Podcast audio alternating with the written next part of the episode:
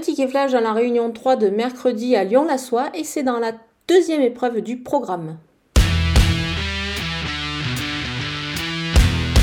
Le numéro 5, euh, Palombadia, apprécie particulièrement cette piste en sable de la soie.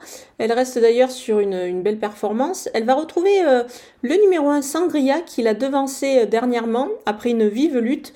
Ces deux éléments se retrouvent une nouvelle fois pour une belle bataille et, et la jument Palombadia est avantagée au poids par rapport à sa rivale, d'autant plus qu'elle va bénéficier également de la décharge de son apprenti. Donc dans cette épreuve, je pense que ces deux éléments sont associés pour un couplet gagnant placé et on peut se couvrir pour un trio avec le numéro 8, Calas Queen, qui est vraiment extra sur cette piste.